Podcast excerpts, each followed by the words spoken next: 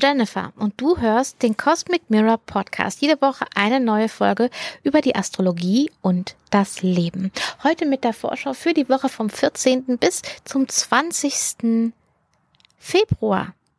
Und in dieser Woche wechselt Merkur ins Zeichen Wassermann. Wir haben den Vollmond in Löwe, die Venus-Mars-Konjunktion und die Sonne wechselt ins Zeichen Fische.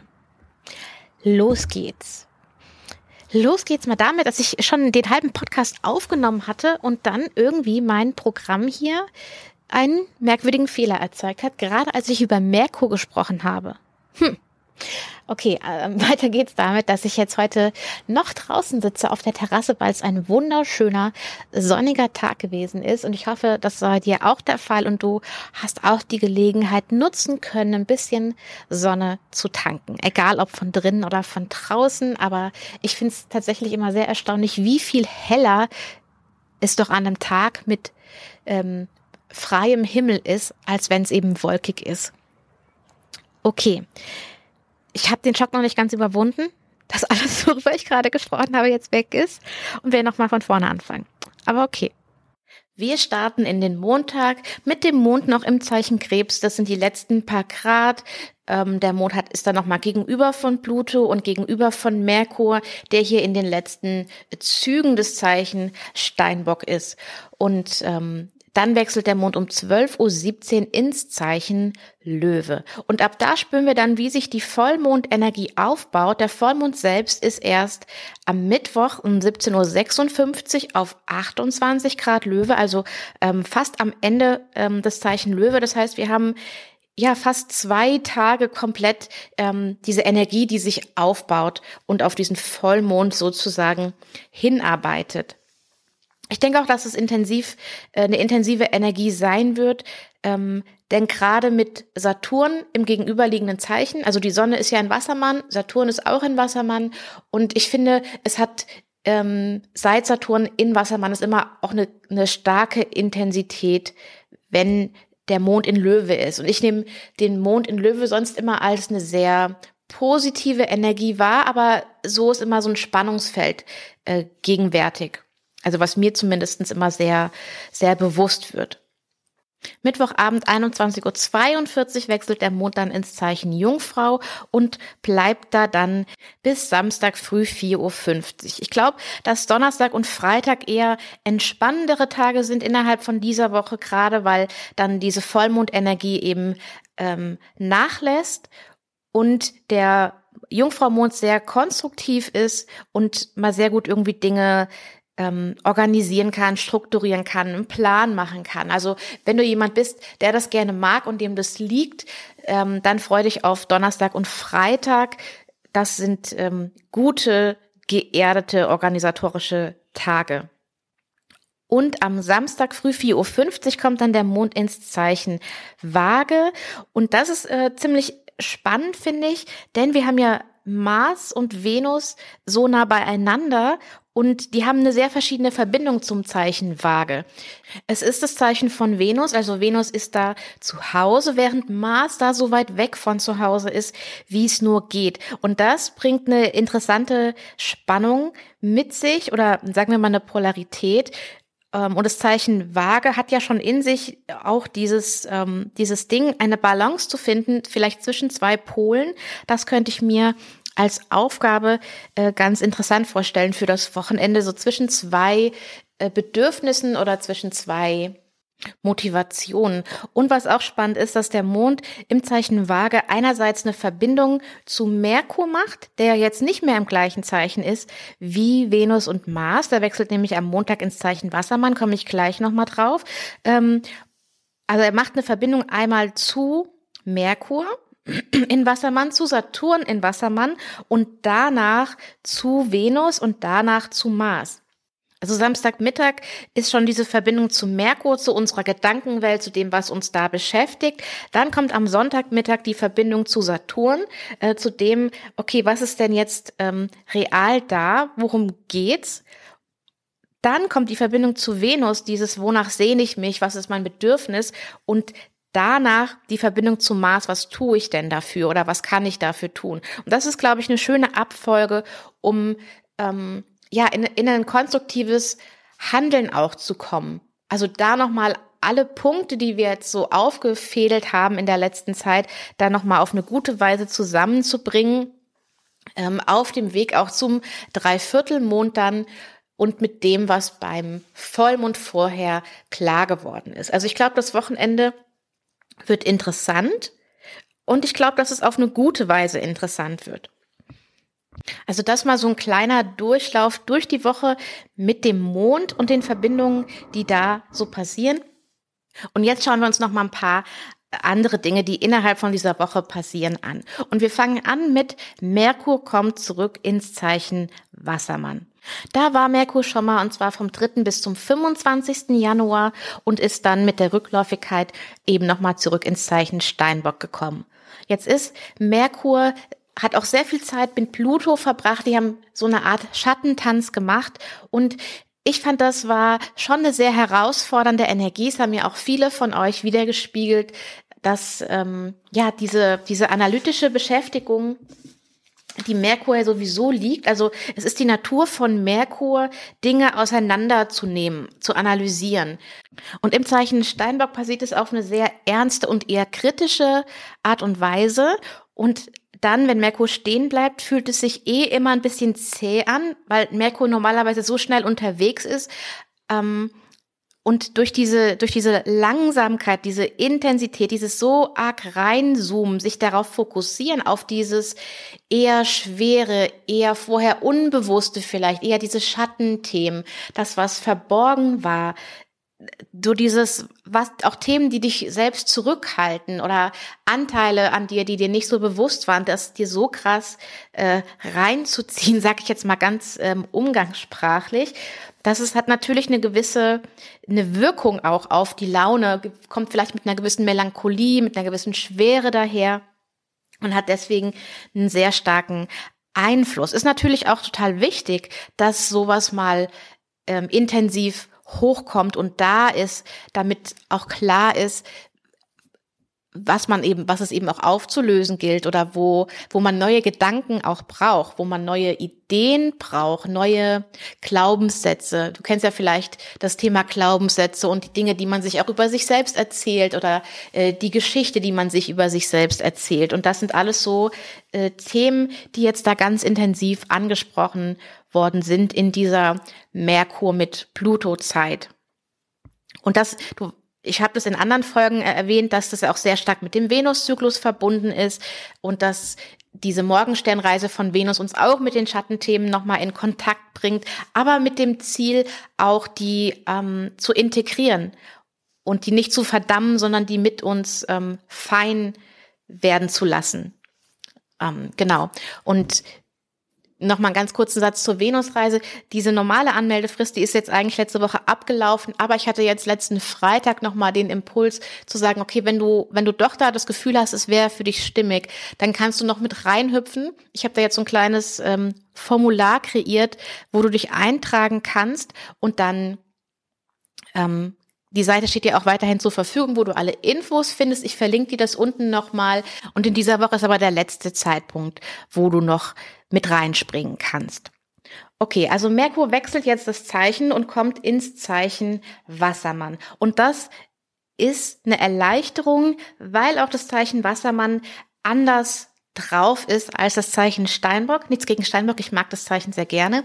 Aber Merkur ist ein bisschen, ist offener für neue Ideen, ist ähm, auch empathischer für auch andere, ist sehr vielseitig und ähm, auch progressiv.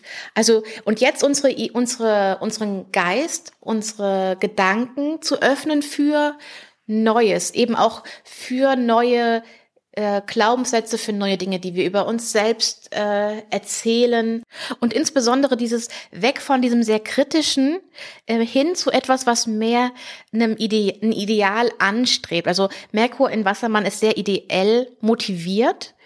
Ähm, und das ist, glaube ich, hier eine, eine gute Chance für uns auf unserem Weg einfach, das ist einfach der nächste Schritt, der jetzt drankommt.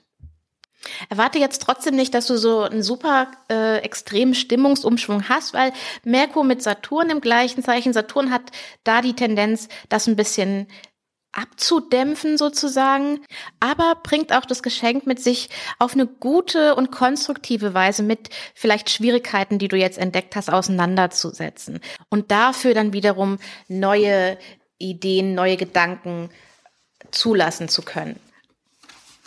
Also ich bin sehr gespannt, wie es dir damit geht. Du kannst vielleicht mal zurückschauen, ähm, wie es dir ging in der Zeit vom 3. bis zum 25. Januar. Dann hast du so eine, so eine Idee von diesem Grundton und vielleicht auch, wie der sich verändert hat davor und danach.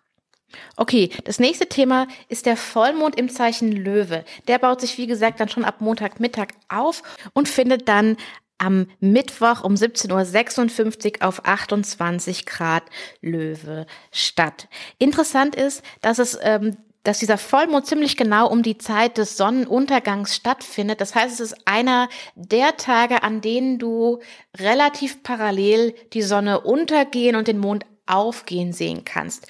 Das ist bestimmt sehr, sehr schön, wenn du da die Gelegenheit hast und der Himmel frei ist.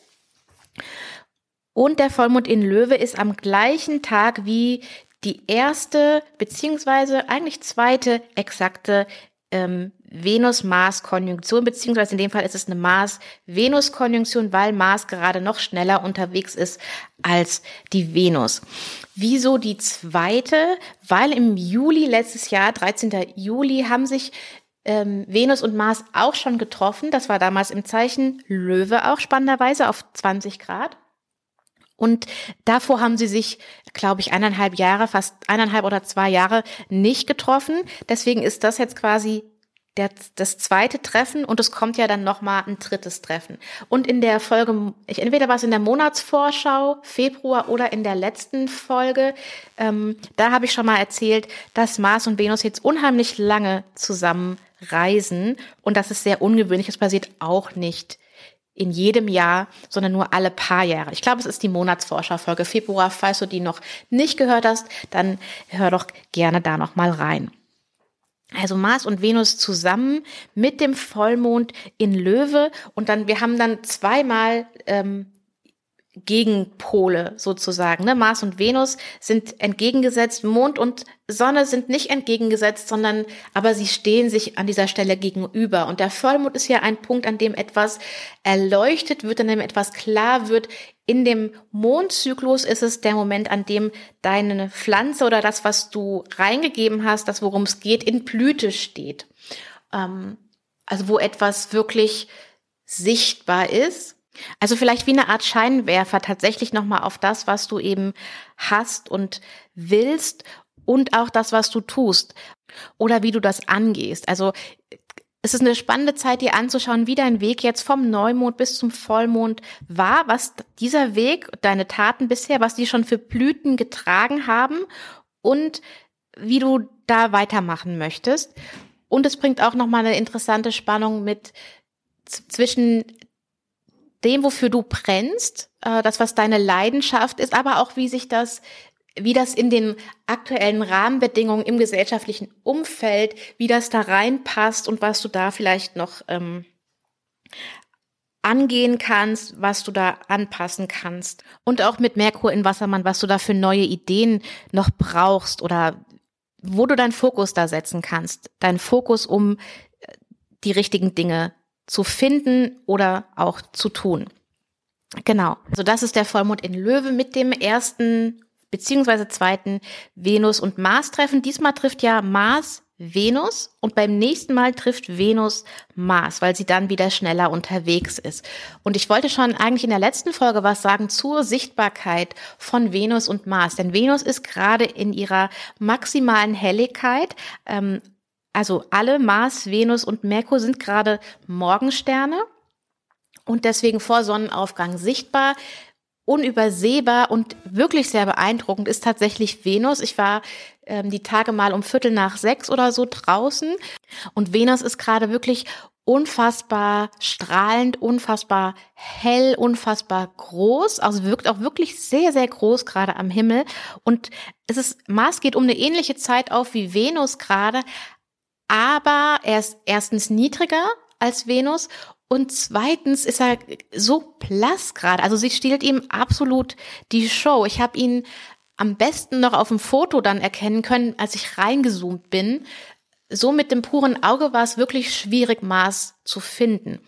Ähm, Mars können wir in diesem Jahr auch noch super gut. Und jetzt gerade ist es wirklich noch sehr leicht. Du musst auch nicht super früh aufstehen. Du musst nicht um Viertel nach sechs aufstehen. Wenn du zwischen Viertel nach sechs und Viertel nach sieben zum Beispiel draußen bist, dann kannst du Venus immer noch super gut erkennen. Also es ist beides beeindruckend. Venus, wenn der Himmel noch sehr dunkel ist und du siehst sie, bam, wie so ein Scheinwerfer, beinahe wie so ein kleiner Mond sieht sie auf Bildern aus. Oder wenn du um Viertel nach sieben rausgehst, dann ist der Himmel schon, schon deutlich heller und du siehst sie immer noch so klar und strahlend. Also das lege ich dir wirklich ans Herz, zumindest die Venus dir mal anzuschauen, einfach so zwischen Viertel nach sechs, Viertel nach sieben mal aufstehen, Richtung Südosten schauen.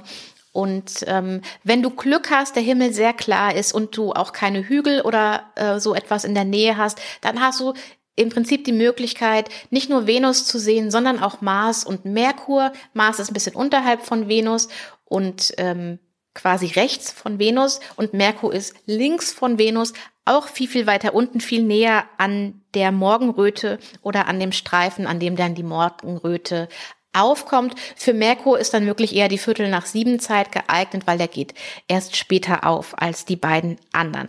Und als Hilfsmittel benutze ich immer die App Sky Guide. Ähm, da kannst du dann einfach auch den Planeten eingeben, den du suchst zum Beispiel, oder du hast so eine AR-Funktion, wo du auf in, wo, du, wo dir quasi angezeigt wird, wo jetzt du suchen müsstest, so ungefähr bei dieser Wolke oder über diesem Baum oder so. Das ist ganz, ganz praktisch, finde ich. Ich verlinke dir die App nochmal unten, äh, kriege ich nichts dafür. Das ist einfach, ähm, ich benutze die einfach schon ganz lange und finde die, finde die recht hilfreich. Okay.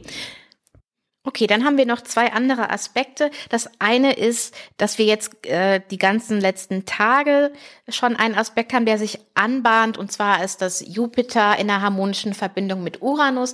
Das habe ich so ein bisschen als Türöffner-Aspekt äh, bezeichnet. Also hier tun sich einfach neue Chancen und Möglichkeiten auf. Es gibt ein paar Türen, die vielleicht nicht jetzt sofort zu nehmen sind.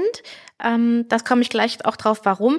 Aber ähm, da, es sind Möglichkeiten da. Es sind auf jeden Fall Möglichkeiten vorhanden, die vielleicht ganz überraschend kommen, die du nicht erwartet hast.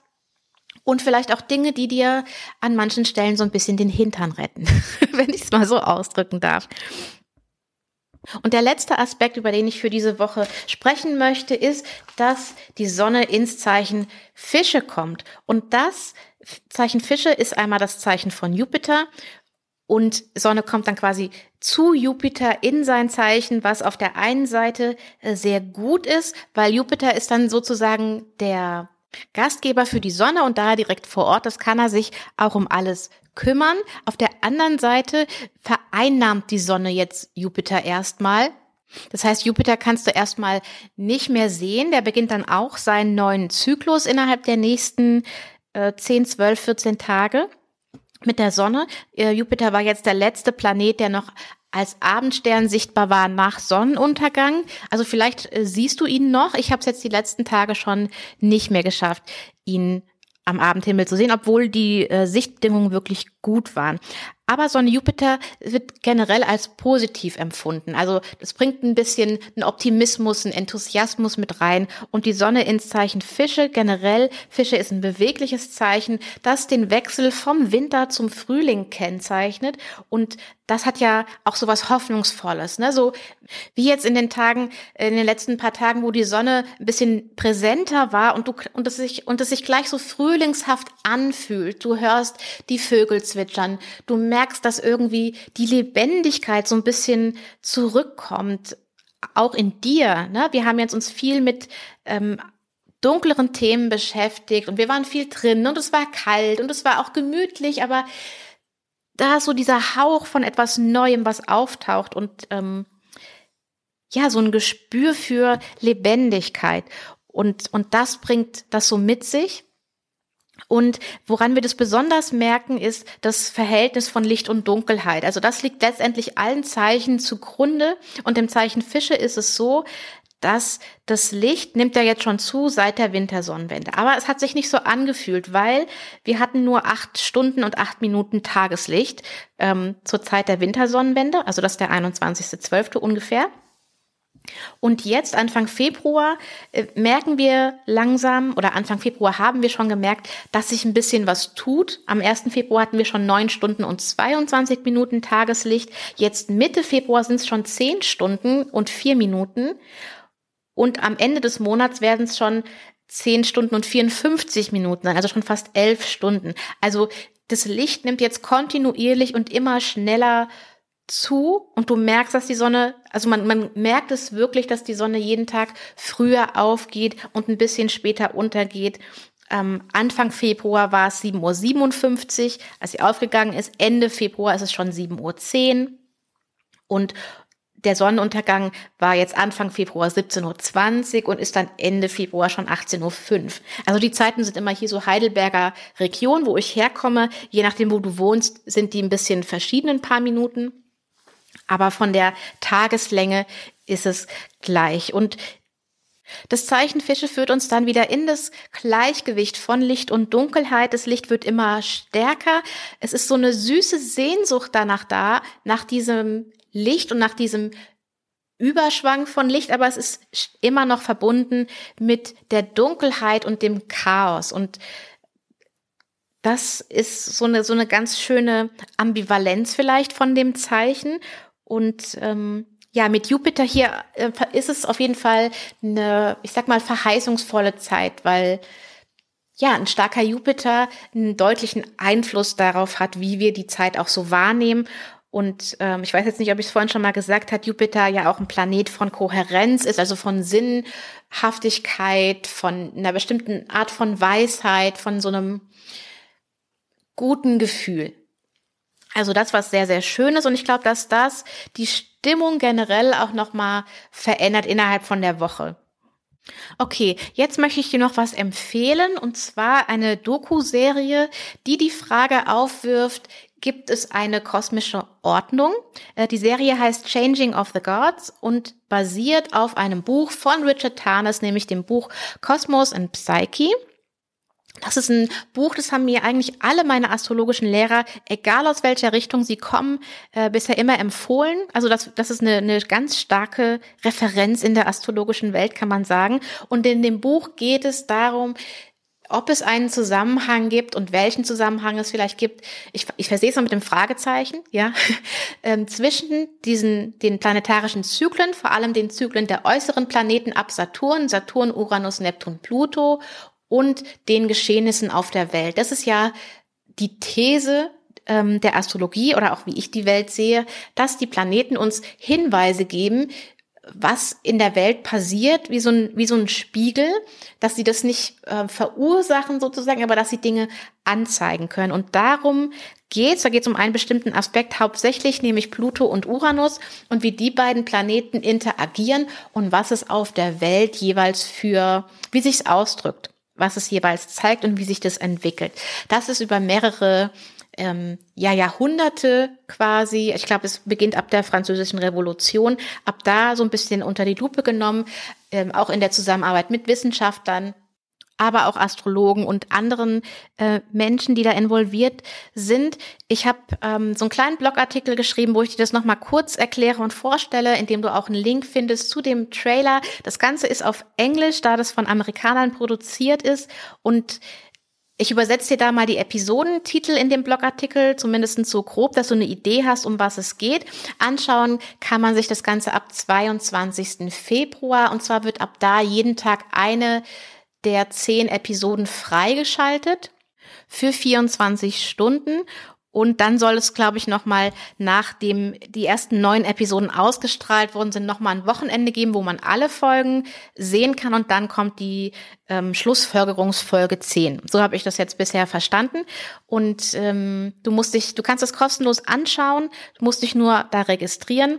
Ähm, wie gesagt, ich verlinke dir das alles und bin selber sehr gespannt drauf. Ich wollte es dir nur in dieser Podcast-Folge schon sagen, weil ich ja nicht weiß, wann du nächste Woche die Podcast-Folge anhörst und dass du die Chance hast, eben das auch von Tag eins an anzuschauen. Genau. Und mal sehen, je nachdem, ähm, meine Idee ist gerade, ob ich vielleicht zu jeder einzelnen Folge so eine kleine Zusammenfassung mache oder so zumindest meinen Eindruck schildere. Ich weiß noch nicht, wie genau, aber das nochmal irgendwie aufzugreifen, fände ich erstmal spannend. So, und dann sind wir am Ende der Folge angekommen. In der nächsten Folge geht es um den Podcast Geburtstag auch. Der Podcast wird ein Jahr alt und ähm, ich lass mir was einfallen für den Geburtstag. Ich weiß noch nicht genau, was es sein wird, aber ich freue mich drauf, wie du vielleicht in meiner Stimme hören kannst. Ich danke dir sehr fürs Zuhören. Ich danke dir, dass du da bist. Ich danke dir für deine Fragen. Ähm, ich freue mich immer sehr, wenn ich von euch Nachrichten bekomme. Du kannst mir Nachrichten schicken, entweder per E-Mail an hallo at cosmic-mirror.de oder du kannst mir auf Instagram schreiben at cosmicmirror.astro und du kannst mir natürlich auch eine schöne Bewertung hinterlassen. Das kannst du auf Apple Podcast und auch auf Spotify machen. Entweder einfach nur Sternchen geben oder auch einen kleinen Text schreiben, warum du den Podcast gerne hörst. Und ja, das ist es soweit für diese Folge. Ich wünsche dir eine gute Woche und wir hören uns dann am nächsten Montag wieder. Bis dann, ciao.